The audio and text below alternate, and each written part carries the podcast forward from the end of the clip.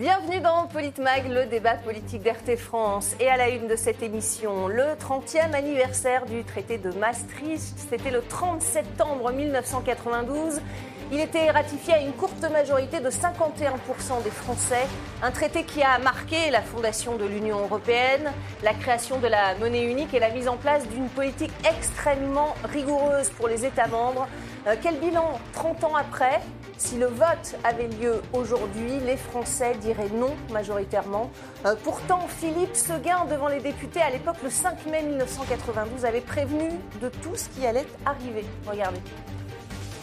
Je voudrais croire que nous sommes tous d'accord au moins sur un point, l'exceptionnelle importance, l'importance fondamentale du choix auquel nous sommes confrontés.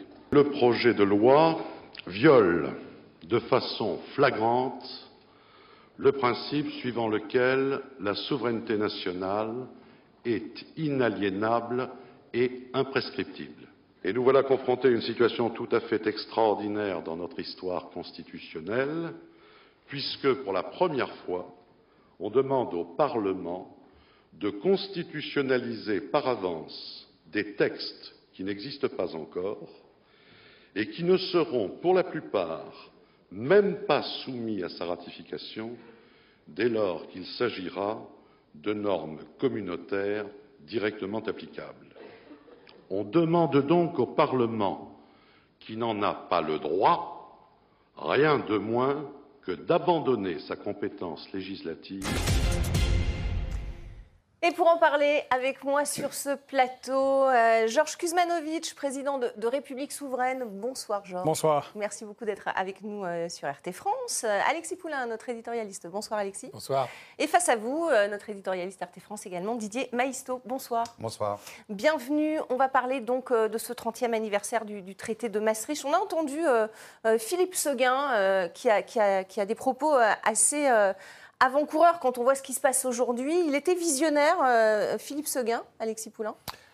Il était visionnaire, c'est-à-dire qu'il savait très bien euh, de quoi il en retournait. Cette construction euh, européenne qui ne dit pas son nom vers une sorte de fédéralisme imposé a effectivement sapé la souveraineté nationale. Et on le voit aujourd'hui, c'est-à-dire que tout ce qui peut être discuté, mais même sur les partis quand ils se présentent à une élection présidentielle, tout le programme finalement n'est que singerie par rapport à ce que l'Europe, l'Union européenne va demander la réforme des retraites. Pourquoi Emmanuel Macron veut passer en force avec cette réforme des retraites? Parce qu'elle est imposée par euh, l'Union européenne euh, et bien avant même euh, ce plan de relance suite au Covid. Donc il y, a vraiment, à partir de Maastricht, une fin de la souveraineté nationale et on voit depuis un théâtre de marionnettes, un théâtre d'ombre quasiment, puisque le pouvoir n'est plus dans les lieux de pouvoir, il est maintenant dans les marchés, les marchés internationaux, les fonds de pension, les fonds souverains et un peu chez les technocrates de Bruxelles qui cherchent à toujours faire en sorte qu'il n'y ait aucun pays au-dessus d'un autre et surtout à faire en sorte qu'il n'y ait que la loi du marché et surtout pas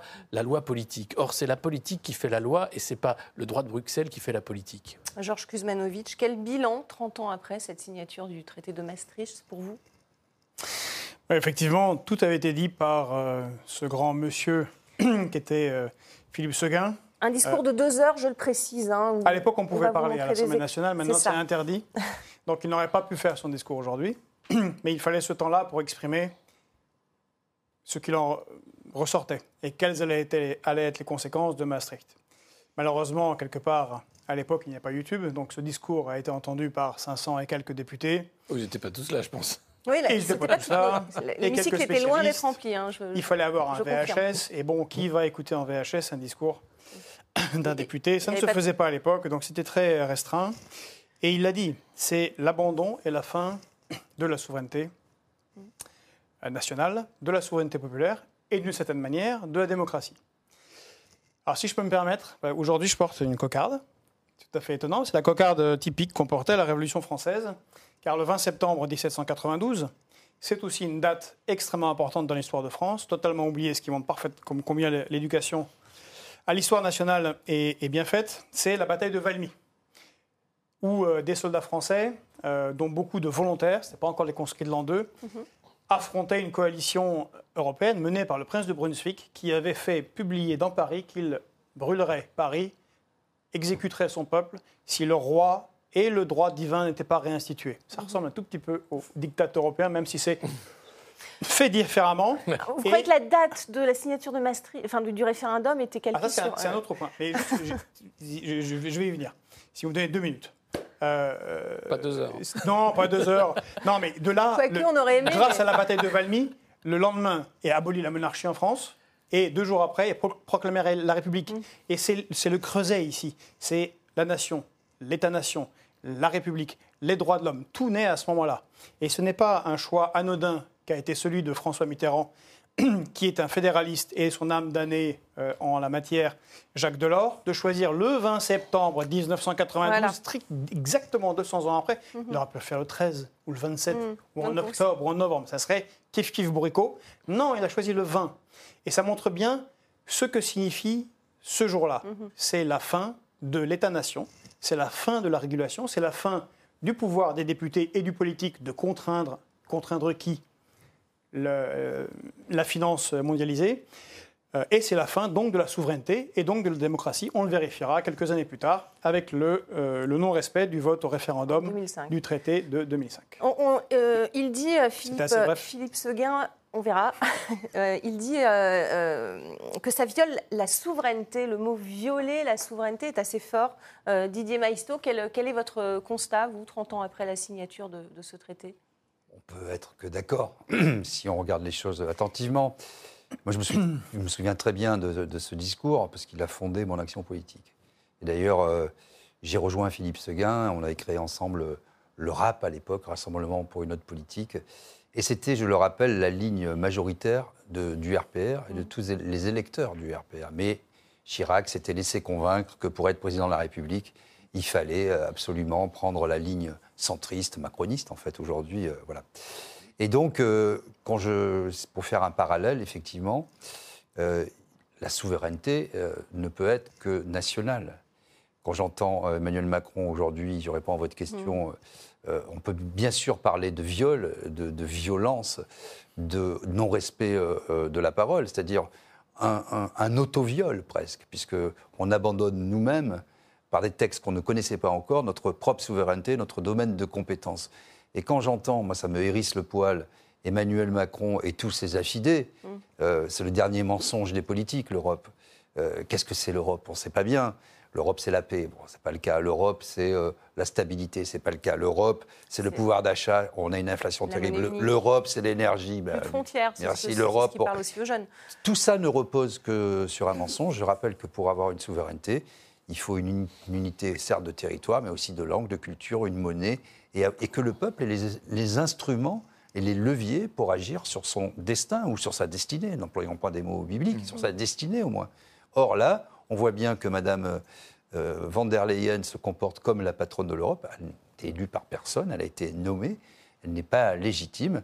Donc, comme je le dis souvent, c'est à la fois un laboratoire géant, mais aussi euh, une distribution euh, d'armes. Euh, elle se comporte comme le président des États-Unis.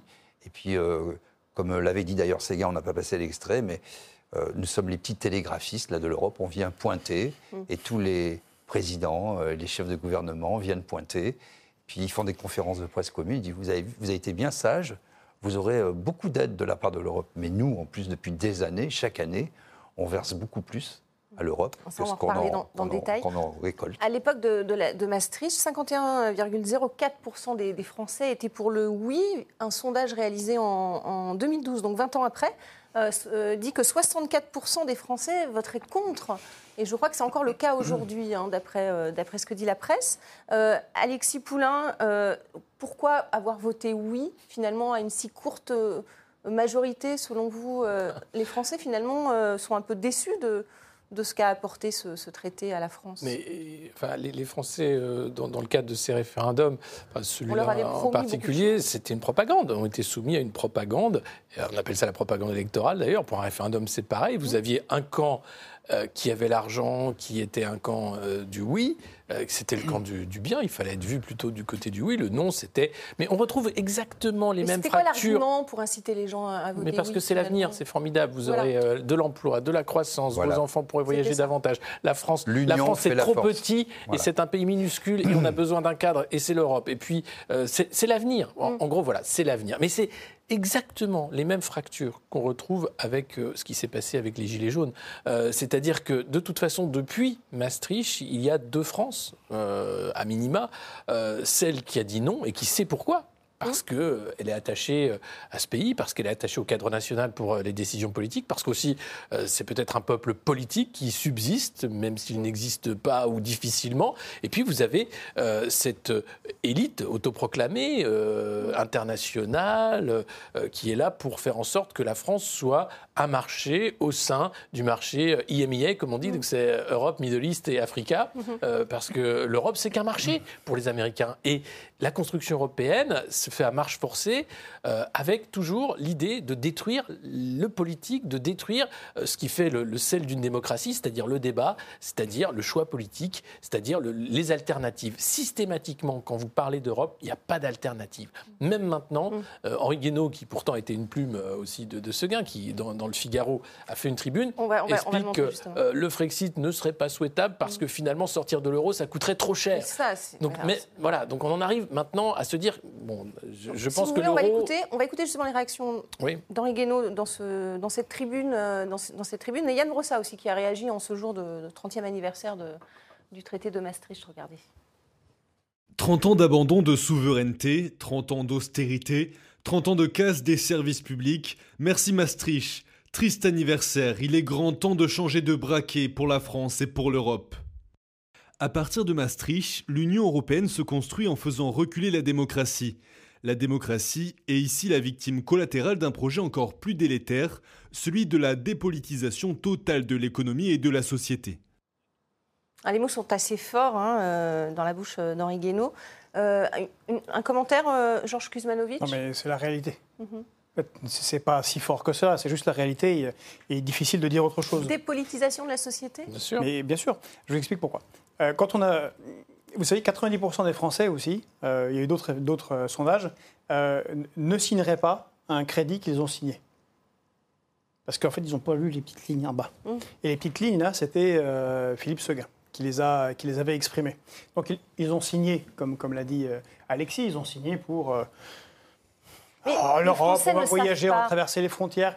Et puis c'est puis c'est sympa. Moi je me souviens, j'avais 19 ans, c'était mon premier vote. Moi j'ai voté non, alors pour une raison totalement euh, qui n'a rien à voir. C'était purement euh, romantique, je ne pouvais pas voter. vous étiez suffisamment informé de, ce que ça Non, non, non, moi je me souviens, j'avais une pression colossale. En 2005, c'est pareil, on ne savait pas. C'était la gauche, c'est le bien, tout, tout, est bien en fait. C'est des grandes généralités. C'est des nationalistes abominables qui vont nous emmener à la guerre.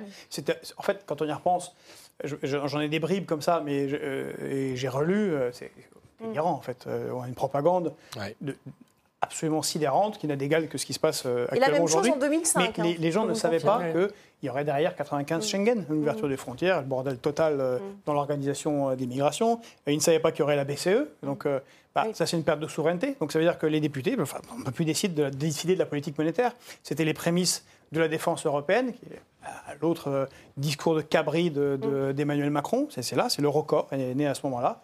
Euh, c'est euh, les critères de convergence. On les a vus à l'écran, justement. Ah, vous avez vu ah bah, parfait, les critères de convergence. On les doit à un certain monsieur qui s'appelle Guy Labeille. Je sais pas si oui, un grand fonctionnaire extraordinaire. Il raconte d'ailleurs, ce monsieur Labeille, comment s'est fait les, 3%, en la règle des 3% de budgétaire sur un coin de table, parce qu'ils n'avaient pas de chiffres. Ah, vous l'avez ah, oui, on, va la montrer, on va la remontrer, regardez. 3%. Ah 3%, mais vous savez pourquoi les fameux, la, la fameuse règle des 3% 3. Pourquoi? 3, parce que c'est un chiffre euh, biblique, c'est la Trinité.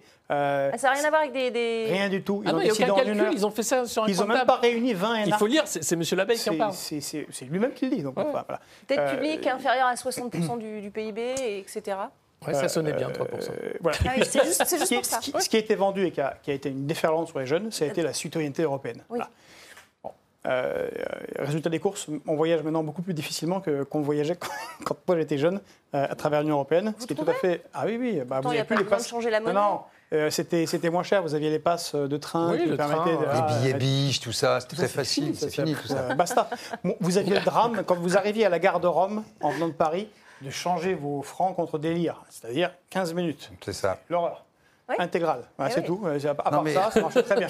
Pour donner aussi Je vous dis ça parce que c'est l'argument principal parfois. Mais mon Dieu, quand on voyage, mais c'est fantastique, on n'a plus à changer l'argent. Par contre, les mêmes qui prennent l'avion pour aller à New York continuent à changer l'argent parce que là-bas, c'est pas des euros, c'est des dollars. Et visiblement, ça ne les traumatise pas pour visiter euh, Manhattan. Bon. En tout cas, euh, bon, après, il y a tous les échanges entre étudiants qui est peut-être facilité. C'est pas l'Union européenne, c'est c'est- c'est justement. C'est Erasmus, C'est c'est Erasmus, Erasmus, dans mais- lequel il y a des pays euh, qui ne sont pas dans l'Union européenne. Mm. Et je- Et- Erasmus est financé à 450 millions d'euros. C'est rien. Oui, donc rien à voir Ce avec truc euh, devrait être financé à 4 milliards et ne pas intéresser que les classes aisées euh, Mm. des, euh, des bourgeoisies euh, de l'Union européenne. Bien sûr. Didier, Et- la euh, monnaie unique, euh, qu'est-ce que ça a apporté euh, à la France et aux pays, de- aux pays membres? D'abord de, d'abord de l'inflation. À l'époque, moi, j'ai travaillé dans une grande entreprise euh, et on avait fait euh, en accord, euh, en corrélation avec un institut de sondage, un test grandeur natu- nature sur euh, 5000 personnes pour le panier, disait-on, de la ménagère. Il y a eu 30% d'augmentation tout de suite. 30%. Moi, je connaissais des avocats qui étaient au-dessus de, de chez nous, qui sont passés, comme qui rigolent, du franc à l'euro. C'est-à-dire, vous payez 1000 francs euh, une consultation, vous la payez 1000 euros, la baguette, etc. Donc après, comme toujours en France, puisque nous sommes le pays des normes et de la sophistication, on a pris des produits de référence, les Shanifi, les jeans, comme si on achetait tous les jours des Shanifi, des jeans. De toute façon, les Shanifi n'existent même plus. Et on dit non, non, c'est stable, regardez. Donc, premièrement, euh, la, la- la monnaie unique, ça a été ça. Deuxièmement, on a mis des, des critères. Parfois, vous pouvez jouer sur la monnaie. C'est intéressant parfois. C'est compliqué à Mmh. C'est expliquer. interdit, là. De faire de l'inflation, ça peut être intéressant parce que vous pouvez rattraper des erreurs qui ont été faites et vous pouvez après redresser les choses. Là, vous pouvez agir Je sur crois les que Keynes trouvait ça vachement bien. Keynes, par exemple, trouvait ça très bien. Donc, vous pouvez agir sur les taux d'intérêt, vous pouvez relancer quand c'est nécessaire, vous pouvez freiner, vous pouvez- bon, etc. Donc, aujourd'hui, depuis, tout- depuis euh, Maastricht, en fait, et puis la création de la BCE, c'était une catastrophe, parce que les critères euh, ont obligé euh, la France à se tenir à, une- à des politiques dites de rigueur. Je rajouterais que, je me souviens des débats, si vous ne faites pas l'euro, Attali, si vous ne faites pas l'euro, la, la- la France sera allemande. Oui. Ça sera le marque, mais le- l'euro a été indexé sur le marque. Oui, non, mais c'est. Donc le pouvoir d'achat, si vous voulez, le, le- le pouvoir d'achat qu'avait un Allemand à retrouver ça dans, dans sa monnaie, qui c'était la monnaie commune, le marque passé à l'euro, mais la France, par comparaison, a perdu un tiers de son pouvoir d'achat, ne serait-ce que pour ça, sans compter l'inflation. Donc voilà, deux petits exemples qui nous mettent dans la panade que l'on connaît aujourd'hui. Et je, je rajouterai un troisième qui est directement relié, la Banque centrale américaine, bon, la Banque fédérale, euh, si vous voulez, on- la masse monétaire américaine n'est pas contrôlée. Ils impriment des dollars, en veux-tu, voilà. On ne sait pas en fait combien, combien de, il y a de dollars en circulation. Vous voyez? Donc euh, là, pareil, pour vous rebondir sur ce que disait euh, Alexis et, et mon, mon collègue à côté, c'est vrai que les gens font, sont- dans un théâtre, s'agitent. Vous avez un gouverneur de la Banque de France, euh, des postes honorifiques des députés qui n'agissent plus que sur 2-3% de ce qu'ils prétendent, parce qu'ils sont complètement liés, pieds et poings liés, par des traités qui nous obligent. Il y a deux éléments supplémentaires qu'il y a dans Maastricht, qui étaient en- dans les petites euh, les lignes du contrat, là, au, fond. euh. C'est les compétences de santé publique. Bah voilà. Ah, ah, ah, on l'a vu avec avant succès colossal avec si Covid. Si vous le voulez bien, Et puis les transports. Oui. Non, c'est les pactes ferroviaires qu'a appliqué Madame Borne quand elle est ministre des Transports. On va en parler après. On Bien parlait, sûr, on parlait de la monnaie, là, justement. Je voulais, je voulais vous montrer euh, Romano Prodi, à l'époque euh, chef du Conseil italien, euh, qui fêtait en 2011, justement, la, la monnaie unique. Après Regardez. Goldman Sachs ou- Regardez. Oh, il a fait. L'euro est le début d'une Union européenne plus forte. Nous serons les meilleurs du monde. Les meilleurs du monde. Et voilà. Est-ce qu'on est les meilleurs du monde aujourd'hui? De quoi? De l'inflation? De, de- de la finance? Ah bah la finance, euh, on s'en fiche, non, puisque. euh, Il paraît que ceux qui n'ont pas adhéré à la zone euro, aujourd'hui, s'en sortent mieux, Bien sont, sûr. sont mieux sortis, en Oui, tout oui, cas, mais si vous les- regardez en fait les écarts, les inégalités euh, sont pires dans la zone Danemark, euro euh, Bulgarie, Hongrie, que par ailleurs, absolument. Suisse. Et, et- et la- le, le problème de l'euro, c'est que c'est une monnaie qui ne peut pas exister, puisqu'il y a une telle différence en réalité entre une économie comme euh, l'Espagne, le Portugal, la Grèce, l'Allemagne, les Pays-Bas, la France, Mm. que c'est une monnaie qui ne peut pas euh, fonctionner. Donc il a fallu sauver l'euro déjà après la crise des subprimes de 2008. Euh, on a sacrifié la Grèce pour ça. Il faut savoir que les Grecs ont eu droit à la Troïka, hein, donc ils ont eu le FMI, la Commission européenne, la BCE, pour bah, euh, foutre en l'air le système de retraite, foutre en l'air les services publics, faire en sorte qu'il n'y ait plus de minima sociaux. Enfin, euh, la Grèce a payé très cher pour sauver l'euro. Euh, les prochains sur la liste, c'est les Italiens, ils le savent très bien. D'ailleurs, Giorgia Meloni, qui va sans doute être élue dimanche, n'est pas du tout anti-européenne. Elle a besoin de l'argent européen pour faire semblant, puisque la dette italienne est cataclysmique. Et puis, après, c'est la France. Intéressant l'exemple de l'Italie. Est-ce que justement ces, restrictions budgétaires qui ont été imposées à l'Italie, on s'en souvient de façon assez dure parfois, et à la Grèce, mais à l'Italie aussi. Mhm. Est-ce que ça a influé justement sur les démocraties? Euh, sur les, sur les, sur les gouvernements même. sur la stabilité des gouvernements. juste un modulo sur l'Italie. Alors mhm. c'est un pays euh, du sud de, l'Europe, euh, donc l'euro ne lui, ne lui convenait pas puisqu'il était indexé effectivement sur la Marx. Néanmoins, sur la Marx. Sur la Marx. Le Marx, oui, on avait compris. Lapsus. néanmoins, ils ont des gouvernants qui ont eu, dans ce contexte-là, l'idée euh, tout à fait saugrenue de défendre l'intérêt national italien. Résultat des courses. Mm. il y a une industrie italienne qui est forte, qui rachète des parts entières d'industrie française, alors qu'elle était beaucoup plus faible il y a 30 ou 40 ans. Absolument. Et qui est euh, bénéficiaire sur la balance commerciale extérieure, mm. malgré l'euro, mm. à 40 milliards. Non, pardon, 65 milliards alors que la France est déficitaire à 87, elle sera à 95, 100 milliards l'année prochaine. Donc malgré tout, dans le contexte de l'Union européenne, pour ceux qui auraient voulu défendre un peu plus euh, l'industrie française, ils auraient pu le faire, mm. et pas faire comme Emmanuel Macron qui se dit que comme le travail industriel manque en Allemagne, mm. la première chose à faire, bah, c'est de prendre euh, l'usine de fabrication euh, des moteurs Vinci d'Ariane 5, qui était à Vernon dans l'heure, et de l'envoyer en Allemagne, parce que ces pauvres Allemands manque de projets C'est un point, c'est un point capital parce qu'effectivement, on a détruit notre industrie. Si on prend, euh, on fait une, comparaison, par exemple, on parle beaucoup de l'Europe des régions avec l'Europe. Mhm. Mais prenons le cas des régions, c'est très intéressant. Si on prend une base 100 avec la région Île-de-France, hein, donc vous partez, euh, d'ailleurs c'était une des folies de l'Europe à l'époque, l'Europe des régions, vous partez de la Catalogne, vous passez par euh, ce qui devient aujourd'hui l'Occitanie, puis la région PACA, la région Rhône-Alpes, euh, la région Île-de-France, le Bade-Württemberg et la Lombardie, vous passez à 120 au Bade-Württemberg, avec la base 100, hein, vous êtes à 80 en, Occitanie, et à 130 en Lombardie, par exemple. Mm. Pourquoi? Parce qu'ils ont gardé une petite industrie, euh, tout à fait des machines-outils, un peu dans tous les domaines. Le Bade-Württemberg aussi, beaucoup de, provinces allemandes ont gardé, ont gardé une industrie. Et donc, si vous regardez en plus un autre indicateur qui est très intéressant, c'est, euh, on parle toujours du moteur franco-allemand, mais euh, la balance du commerce extérieur, vous avez l'excédent que vous trouvez en Allemagne, qui est le premier pays de la zone euro, le dernier pays de la zone euro, je dis bien le dernier, mmh. c'est la France en termes de déficit extérieur. Donc en fait, on a fait un moteur franco-allemand, mais le moteur, c'était Mercedes-Benz. Et nous, on a fait du cinéma, en mmh. fait. Et, en réalité, comme on a dit, les Chinois travaillent pour nous, les Allemands, c'est super, etc. On a tout, euh, euh, tout euh, excentré, tout lâché, et on n'est plus capable aujourd'hui. On a bousillé notre agriculture, on l'a lâché complètement parce que la PAC, c'est de la corruption. On a lâché notre industrie.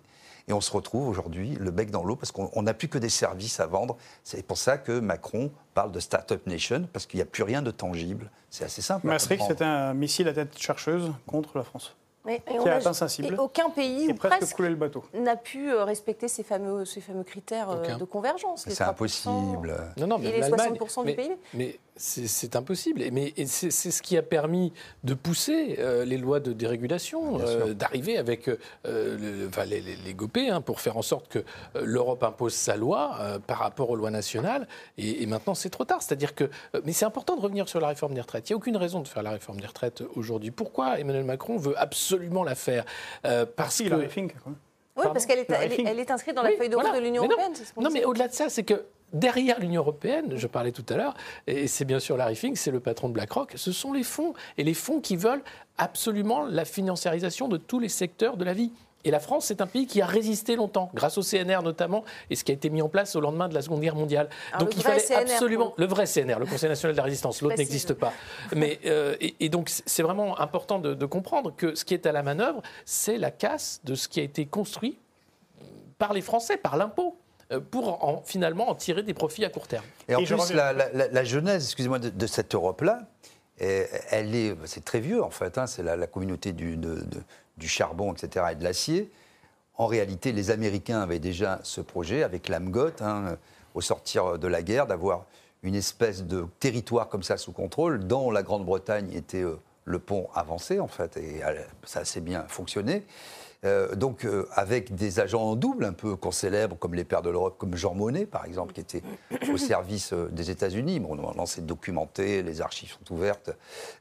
voilà, ça aussi, on apprend sur, le, sur les bancs de l'école, Jean Monnet. Alors, je voudrais juste, en, 30 secondes, un petit éclairage politique et historique. 30 secondes, c'est pile ce qui nous reste pour la Philippe Seguin, quand il a fait ce débat en 92 contre Mitterrand, Mitterrand était malade. Il avait un cancer. Et par déférence vis à -vis de la fonction, il aurait pu l'écraser pendant le débat. Il a été très poli, souriant, etc., parce que l'autre était malade. Il en a joué, Mitterrand, parce qu'il était très rotor, assez euh, malin. Il s'en est fallu d'un chouïa. Je rappelle quand même le score, alors que toute la presse, tout l'argent, toute cette propagande était pour le oui. oui c'est rien. 51,04. Et encore, il y a eu Paris et les grandes villes qui ont voté au dernier moment pour et tout. Et quand on regarde une carte de France, j'invite tout le monde à le faire entre le bleu foncé pour le oui, le bleu clair, était au non pourtant, le rouge et le rose. Mais ça n'a pas changé. Ça n'a pas changé. ça n'a pas changé. C'est la fin de, de, cette première partie. On va continuer ce, ce débat dans quelques instants. Restez avec nous. On marque une courte pause.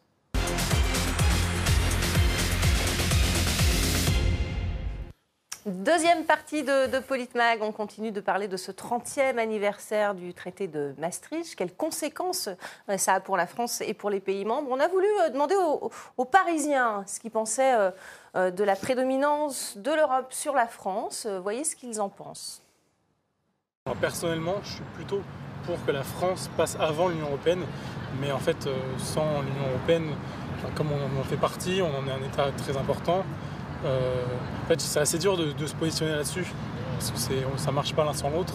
Je me sens profondément européenne, donc euh, aussi bien européenne que française, donc pour moi, il n'y a pas de souci. Je suis plutôt pour euh, l'Union européenne, moi, parce qu'on fait moins de bêtises qu'en décidant franco-franco, franco-français. On dit l'union fait la force, mais en l'occurrence, dans ce cas-là, c'est obligatoire. Voilà, c'est un, groupe et on est mieux dedans que dehors. Bon, c'est ce qu'on retient un peu. Bon, c'est à Paris, hein, ça ne reflète pas forcément euh, l'opinion, euh, euh, parce que le, vote majoritaire au non est plutôt ouvrier, de ce que j'ai, de ce que mm. j'ai pu, comprendre. Éric Revel nous a rejoint. Comment ça va? Ça va bien et vous, Éric? Monsieur, madame? Merci de, participer. J'ai, écouté avec beaucoup d'attention, mais comme j'étais privé de première partie, je. Eh oui, on, je dans la deuxième. Bah voilà, on, on C'est ça l'Europe, monsieur. C'est et ça. voilà, tout le monde n'a pas. C'est la subsidiarité, vous voyez. Alors. je voudrais que vous réagissiez là-dessus. La BCE, elle a officiellement reconnu l'euro, on parlait de l'euro et de la monnaie unique, l'euro qui a euh, creusé les écarts de richesse entre les pays membres et au bout du compte organisé la mise en compétition sociale et fiscale euh, des économies européennes. Tiens, Eric Revel, est-ce que oui, vous êtes d'accord avec ça? bah, Oui, oui, c'est une belle découverte, euh, effectivement. Alors juste sur Maastricht, messieurs, madame, euh, puisque j'ai un homme de, culture et d'histoire, euh, avant que ce soit connu, euh, cette ville du sud des Pays-Bas. Oui, vous y étiez Oui, j'ai été en 1992, où François Mitterrand nous a fait attendre jusqu'à 4 heures du Alors, matin. On dit Maastricht ou Maastricht? Alors, ça dépend. Philippe de Villiers dit Maastricht. Philippe de Villiers dit Maastricht, mais moi je dis Maastricht. C'est comme Mitterrand et Mitterrand, voilà. si vous mais voulez. en fait, euh, pas Maastricht, Maastricht? Comme vous voulez. mais, Philippe Seguin dit Maastricht. Hein. Oui, oui, mais les, anti-Maastricht le disent. Oui. Mais juste sur Maastricht, avant que, que cette petite ville que tout le monde ignorait devienne euh, célèbre à mm. cause du traité. Euh, Grâce au traité. Euh, oui, en 1673. D'Artagnan. Est, mort d'Artagnan, le plus célèbre des mousquetaires, est mort à Maastricht en 1673, à la bataille de Maastricht d'ailleurs. Euh... j'ai pas pu finir tout à l'heure, c'est pour ça qu'à 19 ans, j'ai voté non, parce que je suis un grand fan d'Alexandre Dumas. Ah, donc voilà, vous n'avez pas, mis que pour la ville où le capitaine d'Artagnan est mort à Maastricht. Ah, mort à Maastricht, c'est mourir. J'ai découvert 15 ans après que j'avais raison. Maintenant, euh, ah, sur. Après, alors, bilan, alors, bilan, alors, ce qui est, ce qui est intéressant quand même, c'est qu'il faut se souvenir de ce qu'on avait dit euh, en 1992. Euh, euh, au moment du passage du traité de Maastricht. Hein, on avait dit que l'euro protégeait contre l'inflation, que l'euro était un vrai facteur de croissance, Il n'y aurait pas de euh, qu'un taux d'intérêt unique euh, ne posait pas de problème. pour les mm. spécialistes, je rappelle juste que quand vous avez un seul taux d'intérêt unique, la probabilité que toutes les, conjonctures économiques des pays soient au même moment, au même endroit, elle est proche de zéro. Parce que vous avez des économies qui mériteraient qu'on augmente les taux, d'autres qui mériteraient qu'on les baisse, mais avec un taux d'intérêt unique, c'est impossible. En fait, c'était la première marche de l'abandon de souveraineté économique et financière. Donc non seulement on n'a pas fait l'Europe des peuples, on n'a pas fait l'Europe sociale, on n'a pas harmonisé la fiscalité, ce qui fait qu'en réalité c'est un vrai euh, bon. Et puis et puis quand même les fameux critères de convergence. Mhm. Il y a- en, en réalité on en parle toujours de deux, mais il y en a un troisième. Bon, le, le plus connu c'est les 3 il ne faut pas dépasser de déficit.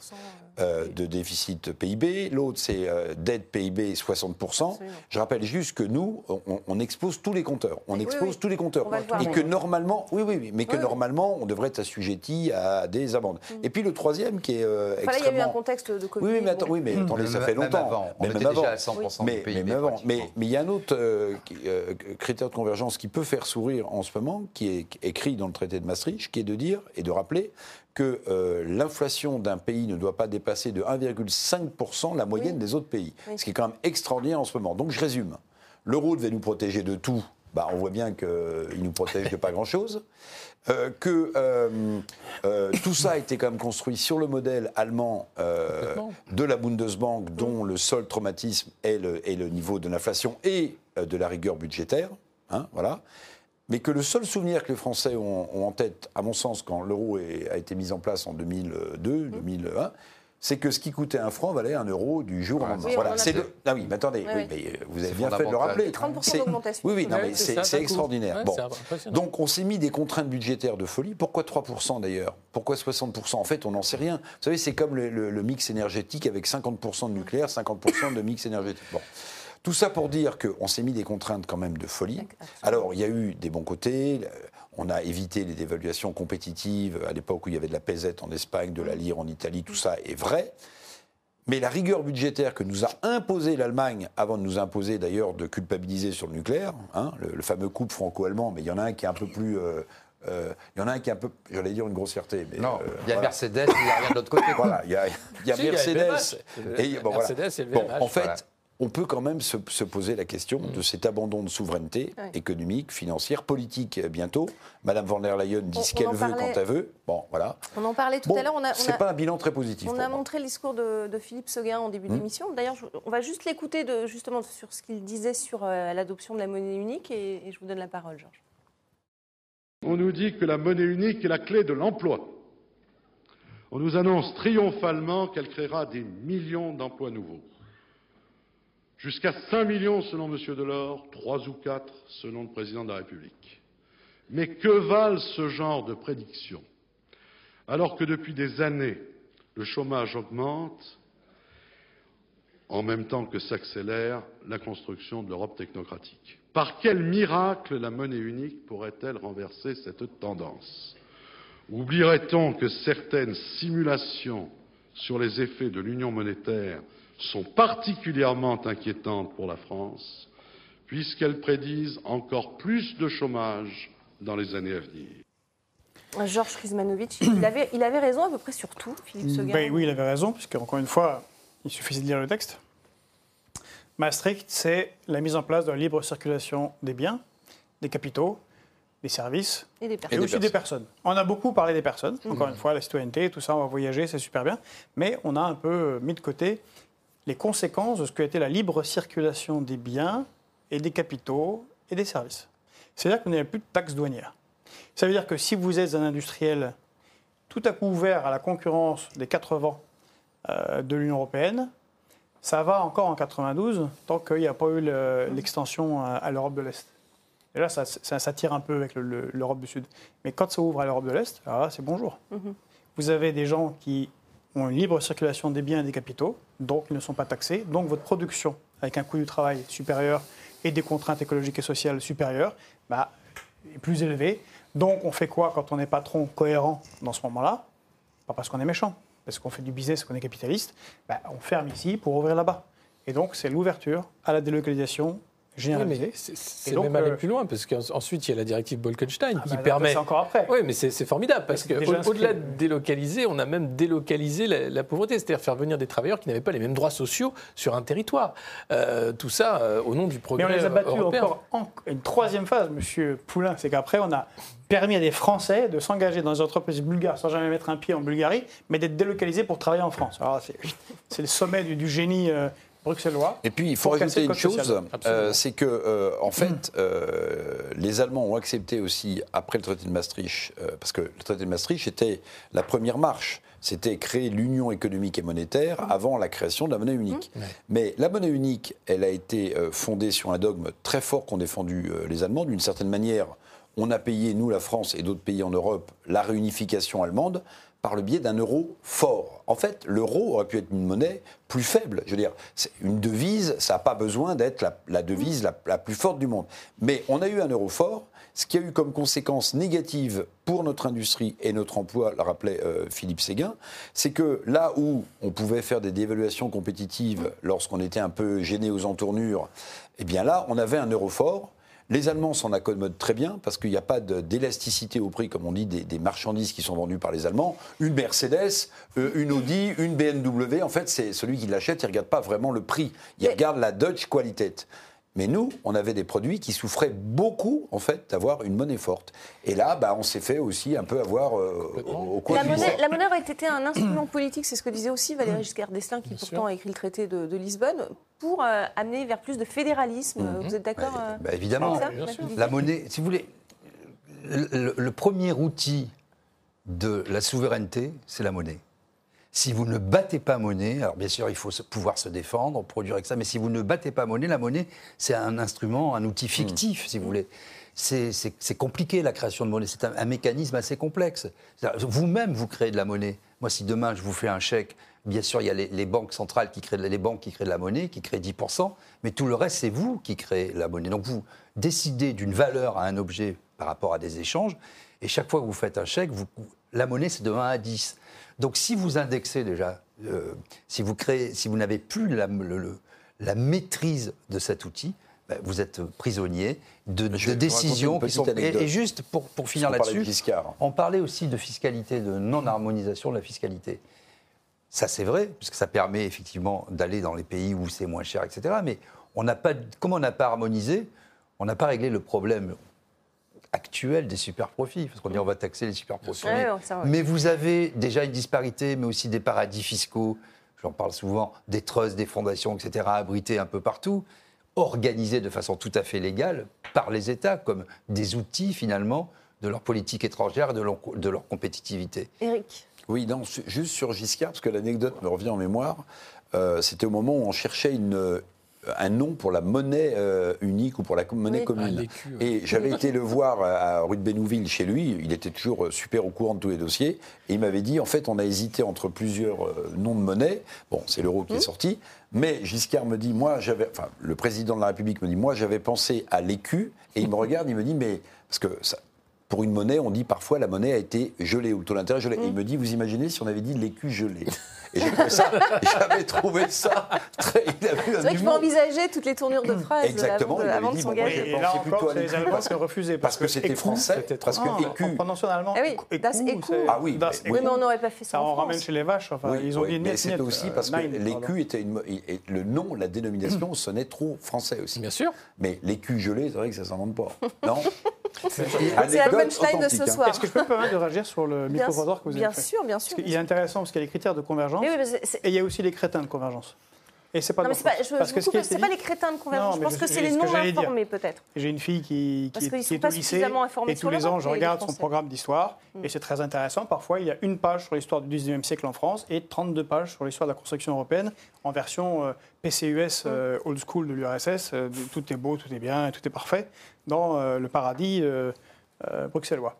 Euh, donc c'est normal que les gens pensent ce qu'ils pensent, mais il faut leur rappeler quand même que quand la France avait des accords de coopération qui marchaient très bien au sein de, au sein de l'Europe, euh, des accords bilatéraux, multilatéraux, c'est vieux comme le monde, il n'y a pas besoin de... Enfin, c'est pas l'Union européenne qui l'a inventé, mais la France a fait euh, Ariane Espace, la France a fait le nucléaire, la France a fait l'aviation, la France a conquis les mers, Enfin, grande nation industrielle. Bien sûr. Et la Corée du Sud qui est un petit pays qui a 50 millions d'habitants, qui a deux tiers de la surface de la France, qui est inscrite dans aucune Union européenne, il y a 60 ans, c'est un pays avec 80% d'agriculteurs, la plupart étaient analphabètes.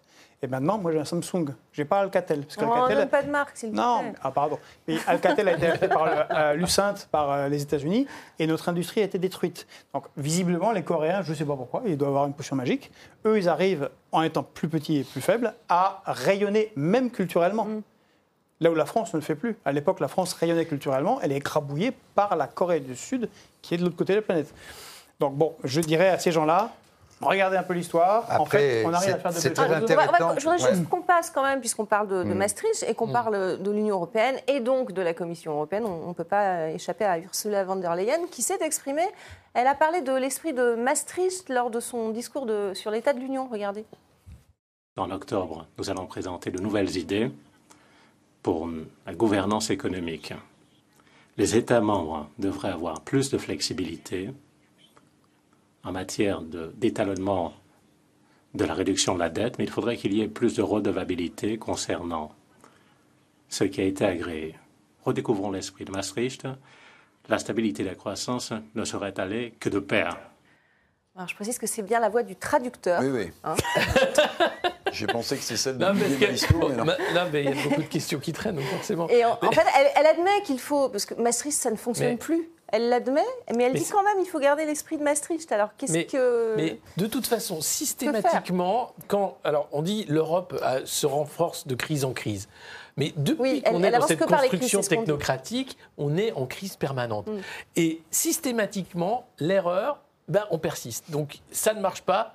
Ah, il faut aller plus loin. Il faut plus d'Europe. C'est systématiquement la réponse qu'on a à Bruxelles. Et pourquoi? Parce qu'ils ne savent pas Il en faire autre chose.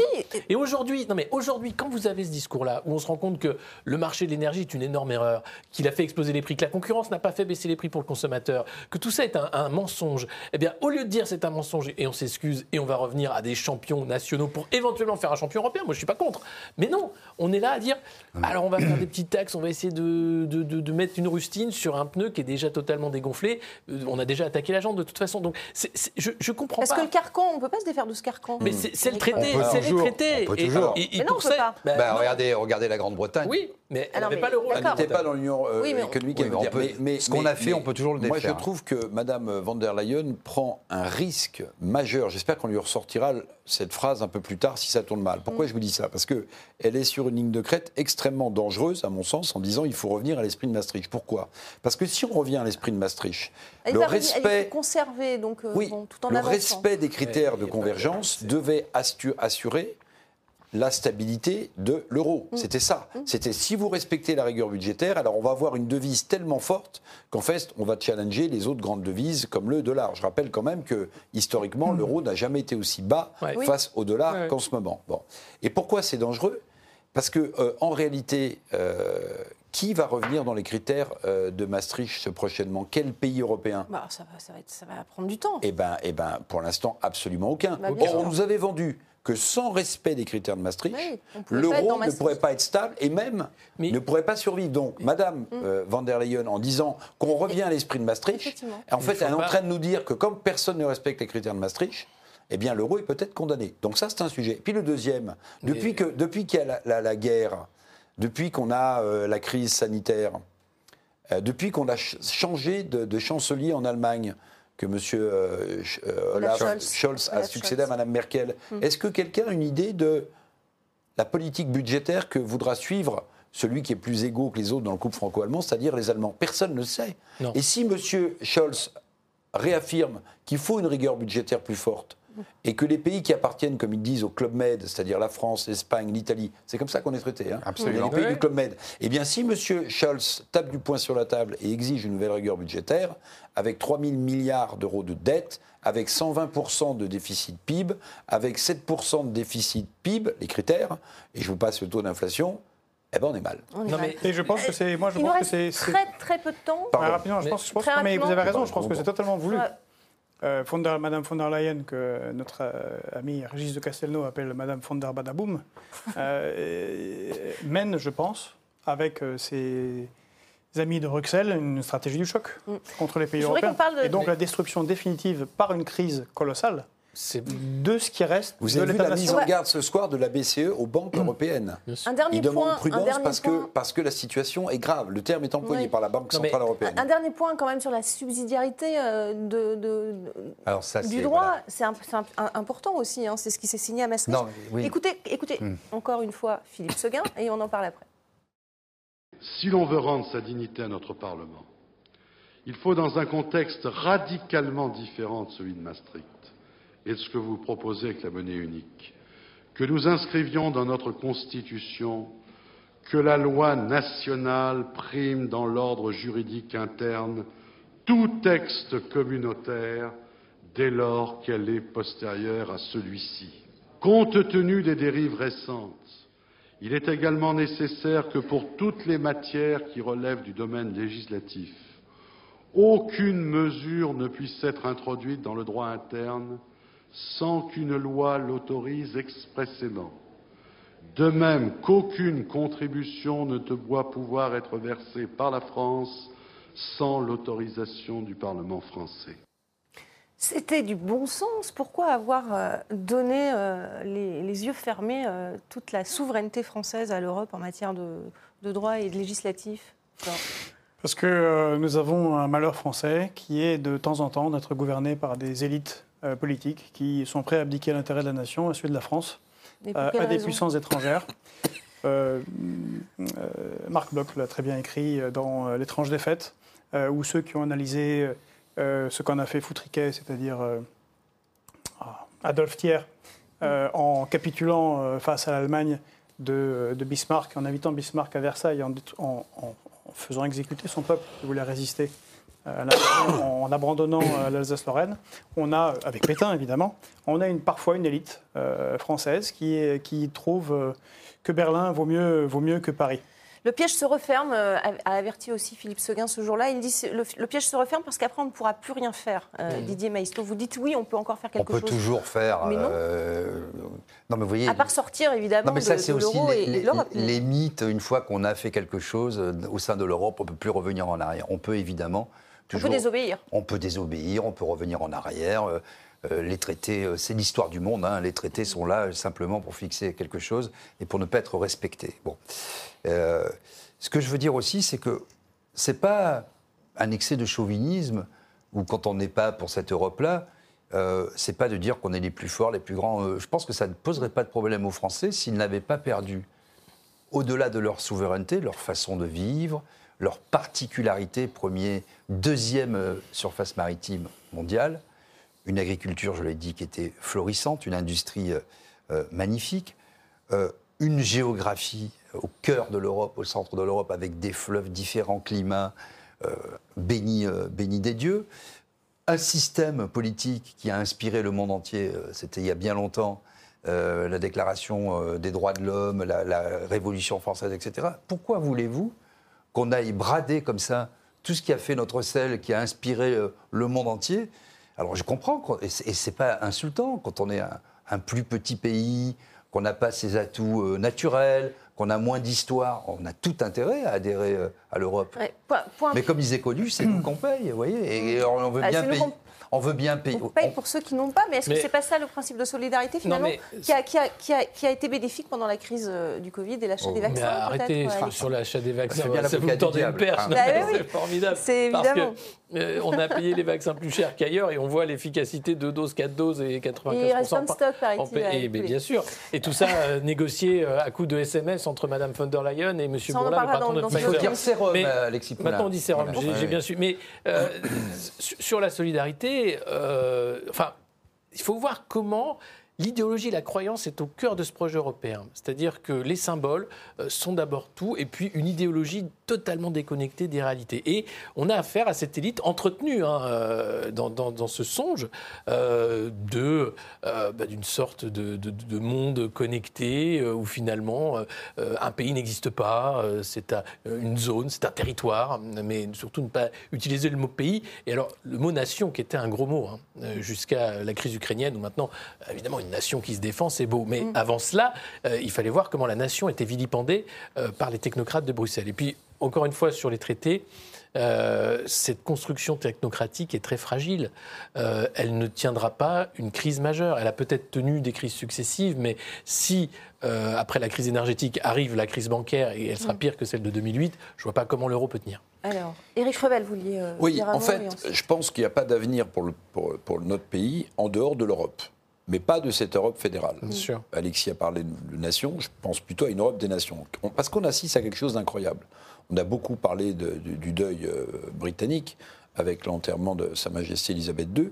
Et moi, quand je voyais les invités dans cette grande cathédrale, je voyais beaucoup de leaders occidentaux. Mhm. On a dit, avec l'enterrement d'Elisabeth II, c'est le XXe siècle qu'on ferme, j'irai plus loin.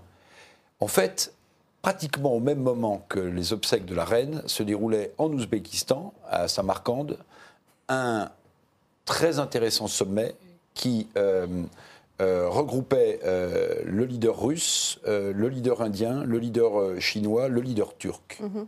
En fait, je me demande si avec la disparition de la reine Elisabeth et de cette cérémonie, on n'a pas aussi enterré une certaine suprématie de l'Occident. Mhm. Parce qu'en réalité, on a de nouveau devant nous un monde qui est bipolaire, mais qui n'est pas bipolaire avec deux nations qui s'affrontent, États-Unis, URSS. Oui, On la- a un monde bipolaire, mais qui est multipolaire en réalité, avec ce groupement, ceux qui essaient de résister en face, et on sait très bien que les États-Unis sont devancés maintenant quasiment par la Chine en termes de première puissance économique. Donc en fait, que va devenir la France dans un tel, dans un tel Et- et l'Europe. et- et- non, mais, l'Europe, mais ça veut dire que si on continue sur une Europe fédérale, on ira dans le mur. Mais voir, aussi euh, 30. sur le Commonwealth, l'Inde qui est maintenant devant la Grande-Bretagne en termes de PIB, tout est dit. Si je peux me permettre, alors on, est en on parlait de, de Maastricht, 1992, mais Mhm. c'est un vieux projet euh, que celui de cette Union européenne-là. Et Vous avez raison, il faut faire une autre Union européenne, celle des nations, donc c'est celle que voulait De Gaulle, qui va de euh, l'Atlantique à l'Oral. Et c'est Et celle ça que voulait faire Philippe guerre. Seguin aussi. hein, on pas qu'on voulait faire. Philippe Seguin? Mais on a cité trois fois Philippe Seguin. Et venant de gauche, je dois finir cette émission en citant Pierre Mendès France, qui en 1957 disait cela. Nous ne pouvons pas nous laisser dépouiller de notre liberté de décision dans des matières qui touchent d'aussi près notre conception même du progrès et de la justice sociale. Les suites peuvent être trop graves du point de vue social comme du point de vue politique. Prenez- Prenez-y bien garde. Le mécanisme, une fois mis en marche, nous ne pourrons plus l'arrêter. L'abdiction d'une démocratie peut prendre deux formes. Soit le recours à une dictature, interne par la remise de tous les pouvoirs à un homme providentiel, soit la délégation de ces pouvoirs à une autorité extérieure, laquelle, au nom de la technique, exercera en réalité la puissance politique, car au nom d'une saine économie, on en vient aisément à dicter une politique monétaire, budgétaire, sociale, finalement une politique au sens le plus large du mot, nationale et internationale. Longue citation. mais- 1957. Voilà. Et C'est Bruxelles, c'est Bruxelles. C'est Bruxelles, C'est ce il que- avait très bien compris c'est ce déjà. que disait aussi, Pierre euh, Mendès France, évidemment, ce gars. Voilà. Pendant deux heures. euh, Il faut que on- tout on le monde revoie ce film, Le Président, avec Henri Jean Verneuil, Gabin. extraordinaire. Tout est Et dit. ben voilà, tout est dit. C'est le, le conseil de la soirée de, de- Je sais. de je Didier. Je sais quand c'est on n'a pas le temps pour, pour le coup de gueule ou le coup de la cœur aujourd'hui, tant pis, hein, on, on le fera à la pas prochaine Non, mais notre coup de cœur, je de crois c'est Henri Verneuil, le président. Voilà, et la Philippe- citation, Et Philippe, euh, Séguin, et Philippe Séguin, qui avait dit aussi que si on allait dans cette direction-là et qu'on n'entendait pas les peuples, il reviendrait en force en Europe par les extrêmes. C'est ce à quoi on est en train d'assister partout en Europe. On va en parler. Il y a des élections en Italie bientôt. Absolument. Merci beaucoup. Merci à tous en tout cas d'avoir participé à ce débat passionnant. Euh, merci. Et merci à vous pour votre fidélité. Restez avec nous sur RT France.